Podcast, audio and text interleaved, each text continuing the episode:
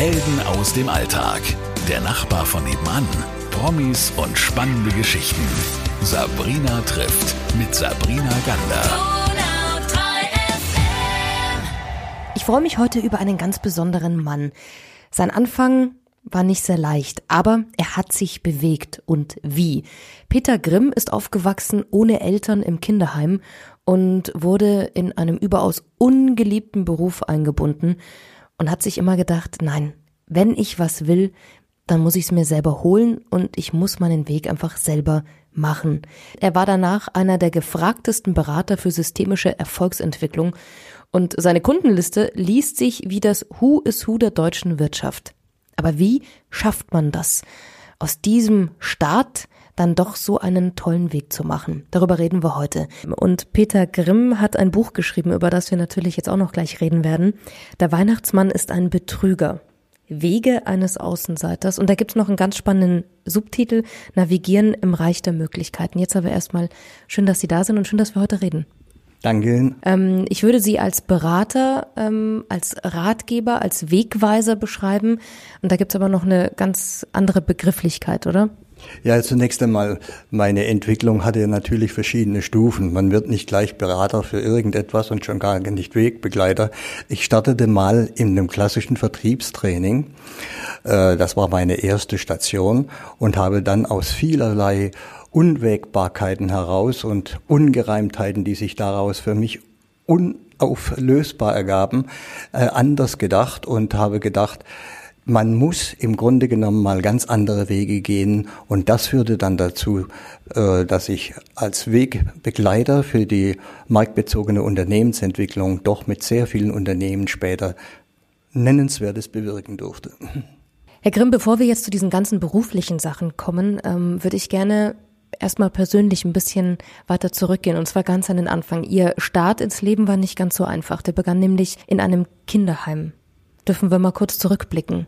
Kriegsbedingt äh, ist das äh, entstanden, dadurch, dass mein Vater in Russland ge geblieben ist. Das ist eine besondere Story, die ich im Buch auch erwähnt habe. Meine Mutter in Folge früh gestorben ist, blieb für mich für meine damalige Restfamilie nur für mich der Weg ins Kinderheim und damit habe ich das Kollektiv schätzen kennengelernt und äh, mit all seinen Vorteilen und mit seinen unglaublichen halt Nebenwirkungen. Wie lange waren Sie dort? Ich glaube sechs Jahre insgesamt. Ja, doch. Ich weiß das gar nicht mehr so genau. Ich, ich nehme an, das hat etwas mit dem Verdrängungsmechanismus zu tun. Und wann und wie sind Sie dann da rausgekommen? Zu wem sind Sie gekommen? Die Schwester meiner Mutter hat mich adoptiert. Demzufolge konnte ich dann zu ihr ziehen. Das war für sie auch nicht ganz einfach. Sie hatte auch einen eigenen Sohn. Und äh, ja, damit begann eigentlich ein weiterer Teil meines Lebens, der nicht besonders, sagen wir mal, von Erfolg gekrönt war, denn ich musste ein Handwerk erlernen, das ich nun, sagen wir es gelinde, eigentlich überhaupt nicht gemocht habe, für das ich geeignet war oder gesegnet war mit einer unglaublichen Talentlosigkeit. Es war die Lehre und ja, eigentlich im Grunde genommen das Martyrium als Friseur. Wie kommt man darauf, in der damaligen Zeit zu einem Jungen zu sagen, er soll Friseur werden? Das hat damals etwas damit zu tun gehabt, dass in der Schule die Förderungsmechanismen nicht besonders ausgeprägt waren. Talente wurden weder erkannt noch gefordert. Das ist auch heute nicht sehr viel besser. Aber damals war es halt kriegsbedingt oder in den Nachkriegswirren sehr, sehr viel stärker und so suchte man für jemanden wie mich, wie meine Adoptivmutter, die ich später Mutti nannte, meinte, ich könnte gut mit Menschen umgehen und demzufolge sei ich mir für einen menschenverwandten, menschenbegegnenden Beruf eigentlich geeignet. Ich habe nicht widersprochen, ich war dankbar da, dafür, dass sie mich aus dem Kinderheim geholt hat, muss ich wirklich sagen. So, und jetzt haben Sie also diese Lehre begonnen und es hörte sich ja schon so an, es war jetzt nicht ähm, sehr schön die Zeit äh, der Lehre. Was ist danach passiert? Also wann haben Sie gemerkt, ich, ich kann das nicht machen, nicht mein ganzes Leben? Ach, das habe ich vom ersten Tag an gemerkt, dass ich das nicht machen kann. Aber jetzt stand ich da drin, wurde, äh, ich habe drei Lehrstellen verbraucht. Kein Mensch hat gefragt, warum. Zahllose Trockenhaupen haben also ihr Dasein bei mir nicht überlebt und äh, irgendwann mal war ich dann bei dem Abschluss und hatte noch ein Jahr drangehängt und war Geselle und dann las ich irgendwo dann einen Inserat von einem Salon aus Künzelsau und da habe ich gesagt, mal was anderes, geh mal raus aus der Enge und bin nach Künzelsau gezogen und habe dort einen Mann kennengelernt, der hieß Christoph Walter und der hat mir davon erzählt, was er alles Tolles macht und er ist mit dem Auto unterwegs und er hat die intelligenteste Form eines Autos, das man sich vorstellen kann, nämlich ein Auto, das man nicht selbst bezahlen muss, ein Firmenwagen. Und so nach vielen Gesprächen sagte du, so wie du dich anstellst, das wäre doch auch was für dich. Bewirb dich doch mal bei unserem Chef, der heißt Reinhold Wirth. Und äh, mal sehen, vielleicht wird ja was daraus. Genau das habe ich dann gemacht. Und in welchem, in welchem Berufsfeld sind wir jetzt? Also gerade eben waren wir noch beim Friseur. Als was haben Sie sich dort beworben? Als Verkäufer im Außendienst. Das war meine erste Tätigkeit, mit, äh, die den Ausbruch aus dem ungeliebten Beruf ermöglicht hat. Und das hat geklappt, oder? Fantastisch. Das hat mir zwar keiner am Anfang zugetraut, aber es war tatsächlich so, dass die Leute bei mir kauften. Wahrscheinlich dachten sie, ich sei ein Student und wunderten sich, dass ich noch ein zweites Mal, ein drittes Mal kam. Aber die Leute haben gekauft und es war eine recht erfreuliche Zeit, muss ich schon sagen, ja, bis auf die eine Geschichte, dass ich eines Tages zurückkam mit dem damaligen Vertriebsleiter des Unternehmens und Reinhold Wirth erwartete uns in dem kleinen Bahnhof in Künzelsau und fragte den Vertriebsleiter über mich auf Schwäbisch, kann der überhaupt schwätze? Und blitzartig habe ich beschlossen, diese Frage wird sich in meinem Leben niemand mehr stellen. Warum? Warum ist die bei Ihnen so reingeschossen? Ja, weil ich eigentlich in der damaligen Zeit schon recht gut diskutieren konnte, aber ich war gegenüber diesem Chef immer gehemmt. Und habe ich gesagt, wenn ich gegenüber allen Chefs gehemmt sein werde, dann brauche ich es gar nicht weiterzumachen. Jetzt reden wir heute über das Buch Der Weihnachtsmann ist ein Betrüger. Sie haben mir im Vorgespräch gesagt, der Titel zu diesem Buch, der entstand schon im Kinderheim. Ja, der entstand durch ein Erlebnis im Kinderheim. Es war Weihnachten, wir waren alle erwartungsfroh und gespannt, zumal man uns versprochen hat, es kommen Pforzheimer Fabrikantenfrauen und die geben uns Jungen eine Uhr. Die Mädchen haben andere Dinge bekommen und natürlich habe ich mich auf die Uhr gefreut, habe dann auch einen entsprechenden Wunschzettel geschrieben und ja, dann kam der Abend und die Damen suchten Jungens aus, aber mein Armgelenk blieb leer. Und da habe ich festgestellt, offensichtlich ist der Weihnachtsmann ein Betrüger. Ich war doch genauso wertvoll wie die anderen, dachte ich damals, dachte ich. Aber denken Sie heute hoffentlich auch. Ja, äh, die Geschichte hat natürlich wie immer bei solchen Erlebnissen einen tiefen Graben hinterlassen, nämlich die Differenz zwischen dem, was man bekommt und zwischen dem, was man sich erwünscht. Ja?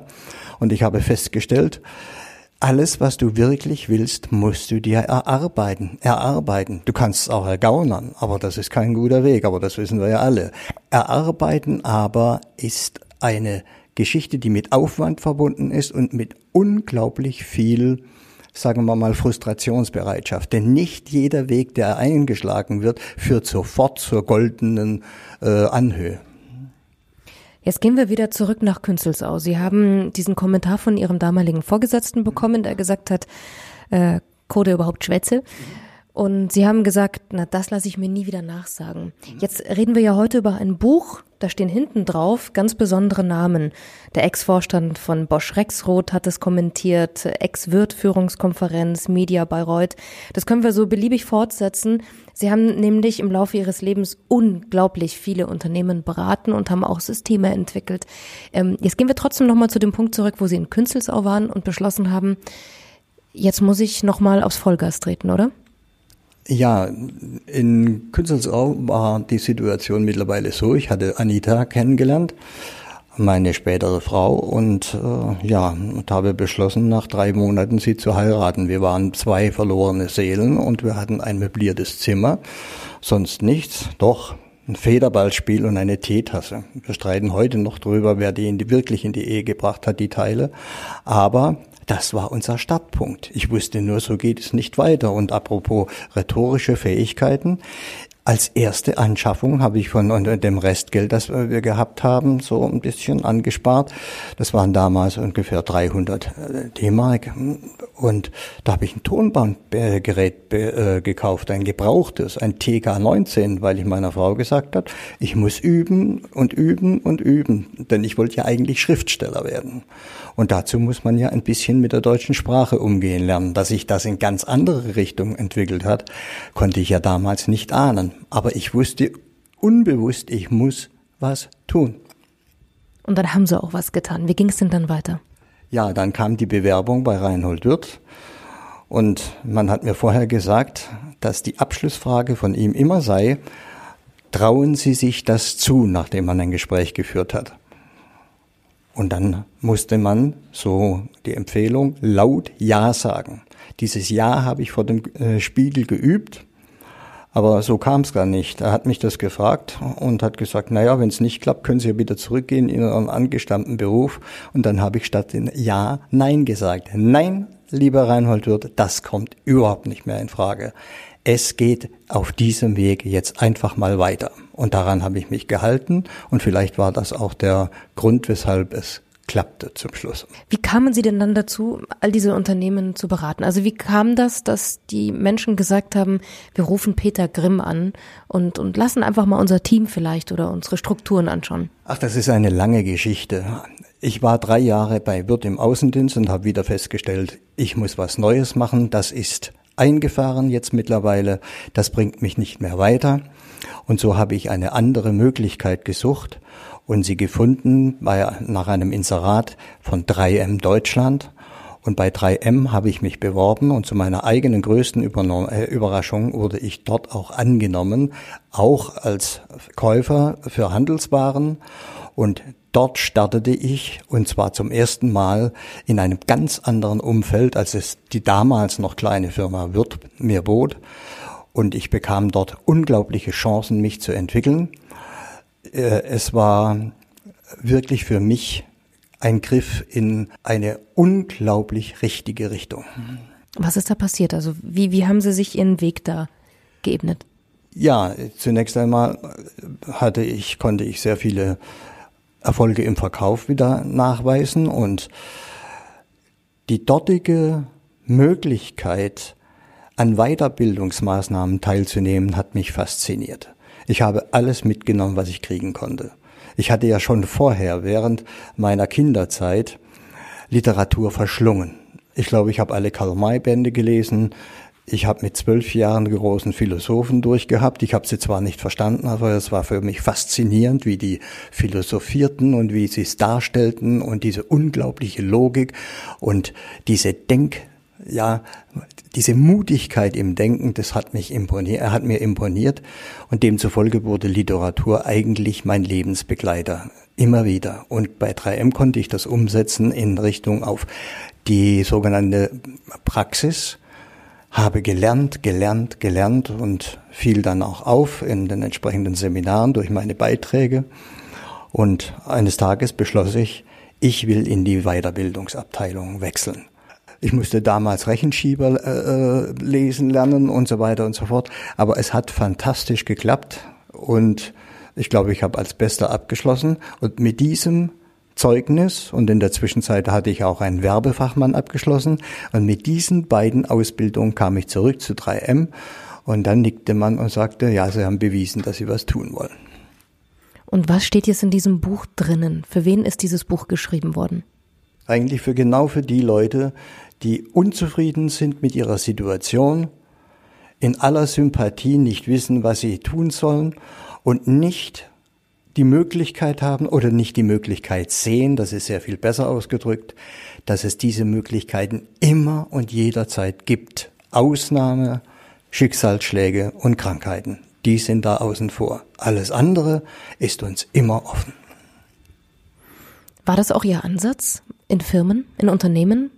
Nein, dieser Ansatz ergab sich wieder mal aus Unzufriedenheit mit Situationen. Diese Situationen waren gekennzeichnet dadurch, dass überall auch wieder das Prinzip der Schuldzuweisung herrscht, wenn in Unternehmen etwas nicht funktioniert. Die Techniker schimpfen auf die Kaufleute, die Vertriebsleute auf den Innendienst, die äh, und auf die Preisgestaltung und und und. Und so gibt es ein permanentes Hin und Her. Und ich habe mich mal gefragt, woran das liegt. Mal gefragt ist leicht untertrieben, stets gefragt. Und dann bin ich auf die Idee gekommen, mir mal genau die Werdegänge von Vertriebsvorständen anzugehen. Und keiner konnte diesen Beruf jemals lernen. Denn man kann Verkauf, äh, man Verkauf, kann eben Verkauf nicht studieren, man kann Marketing studieren, aber das hat mit dem Vertrieb selbst wenig zu tun, herzlich wenig. Und so wird dieser ganze Bereich von professionellen Laien geleitet Professionell, weil sie in Beruf nachgehen, Laien, weil sie nie gelernt haben. Und daraus erklären sich so viele Ungereimtheiten, Schuldzuweisungen in den Unternehmen, gerade in, im Hinblick auf Markt, der Umgang, den Umgang mit Verkäufern und die damit äh, verbundenen Probleme, den Preiskampf ohne Ende und alles, was sich damit so landläufig ergibt. Glauben Sie, das wäre heute genauso noch möglich, ähm, diesen Weg so zu gehen? Jetzt muss ich mal etwas vielleicht Freches sagen. Mir wird immer gesagt, ja, Ihr Weg war damals möglich. Nach dem Studium vieler anderer Dinge bin ich heute davon überzeugt, es ist heute leichter denn je. Und zwar, weil sich die Voraussetzungen geändert haben. Und zwar grundlegend. Heute ist niemand mehr auf herkömmliche Berufe fixiert. Heute hat man ein ganz anderes Denken zu Benotungen. Heute hat man ein ganz anderes Feeling für äh, personale Fähigkeiten. Heute fragt man, was kann er, welches Potenzial steckt in einem. Das ist übrigens die Grundlage jeder guten Personalentwicklung und jedes guten Personalmanagement, auf Potenziale zu achten und nicht auf Noten. Bei mir ist heute Peter Grimm und er ist einer der gefragtesten Wirtschaftsberater wie er das geschafft hat, ja, von dem kleinen Jungen aus Pforzheim hinaus in die große, weite Welt zu kommen und so eine Erfolgsgeschichte zu schreiben, obwohl sie im Kinderheim begann, obwohl sie mit so viel ja, Liebesentzug und äh, Basisentzug, würde ich jetzt mal behaupten, gestartet ist, haben sie das gemacht und sie sagen, jeder ist seines Glückes Schmied auf eine gewisse Weise. Jetzt reden wir auch gleich über Ihr Buch nochmal. Und ähm, ich habe noch eine Frage. Glauben Sie, Sie sind so eine Art Autodidakt? Auf jeden Fall, uneingeschränkt, ja. Aber das kommt auch ein bisschen durch diese Kinderheimgeschichte, oder? Dieses sich selbst ähm, aus Problemen rausziehen, sich selbst den Weg ebnen. Es war ja niemand da, der das für Sie gemacht hat. Ja, möglicherweise hat es viel damit zu tun. Das kann ich im Rückblick nicht mehr so genau sagen. Aber dieser Geist der Unruhe, den ich schon mal zitiert habe, der war schon eine sehr prägende Komponente in meinem Leben. Ja. Jetzt gehen wir nochmal zu Ihrem Buch. Der Weihnachtsmann ist ein Betrüger. Und was steht jetzt in diesem Buch drinnen? Für wen ist dieses Buch geschrieben worden? Eigentlich für genau für die Leute, die unzufrieden sind mit ihrer Situation, in aller Sympathie nicht wissen, was sie tun sollen und nicht die Möglichkeit haben oder nicht die Möglichkeit sehen, das ist sehr viel besser ausgedrückt, dass es diese Möglichkeiten immer und jederzeit gibt. Ausnahme, Schicksalsschläge und Krankheiten die sind da außen vor. Alles andere ist uns immer offen. Wenn jetzt jemand zuhört und sagt, naja, ich komme aber nicht raus aus meinem, aus meinem äh, bekannten Weg und sagt, ich, ich, ich sehe das nicht. Glauben Sie, dieses Buch könnte auch so, so eine Zündung sein für den einen oder anderen, egal jetzt in welchem beruflichen Weg er gerade ist und sagen, na, vielleicht muss man sich einfach nur mal selbst bewegen. Natürlich. Ich meine, ganz abgesehen davon, ich habe gelernt, wenn jemand zum Beispiel partout sagt, er kann nichts ändern, dann will er es einfach nicht. Der wahre Grund ist es entschieden. Er will es nicht. Deswegen sind dann alle Ratschläge nur Schläge. Das heißt mit anderen Worten, sie können nicht angenommen werden, sie können nicht verstanden werden. Ist genauso ungefähr, wie wenn ein Leser dieses Buches das Buch rein formal liest, aber nicht bereit ist mitzudenken. Der wahre Leser ist doch der erweiterte Autor. Erst dann erschließt sich ihm der Inhalt. Wenn er nur die Buchstaben liest, hat er nichts verstanden. Dann ist ein Buch wie viele andere auch. Das wäre die schlimmste Strafe, die mich erwartet. Das hoffen wir nicht. Ich habe noch eine letzte Frage, lieber Herr Grimm. Sie haben vorhin erzählt, dieser Titel kommt aus dem Kinderheim. Der Weihnachtsmann ist ein Betrüger und zwar aus der Geschichte, dass die Uhr nicht zu Ihnen kam. Wann haben Sie sich Ihre erste Uhr gekauft? Oh, Das ist eine sehr gute Frage, das weiß ich nicht. Ich besitze mittlerweile drei Uhren und die sind alle im äh, erschwinglichen Bereich. Ich lege auf solche Dinge nicht allzu großen Wert, aber ich freue mich, dass ich drei habe. Dann sage ich vielen, vielen Dank ähm, und ähm, ich wünsche Ihnen viel Erfolg damit und Sie bleiben weiterhin ruhelos, oder? Der Geist der Unruhe beseelt mich noch immer. Danke. Helden aus dem Alltag. Der Nachbar von nebenan. Promis und spannende Geschichten. Sabrina trifft mit Sabrina Gander.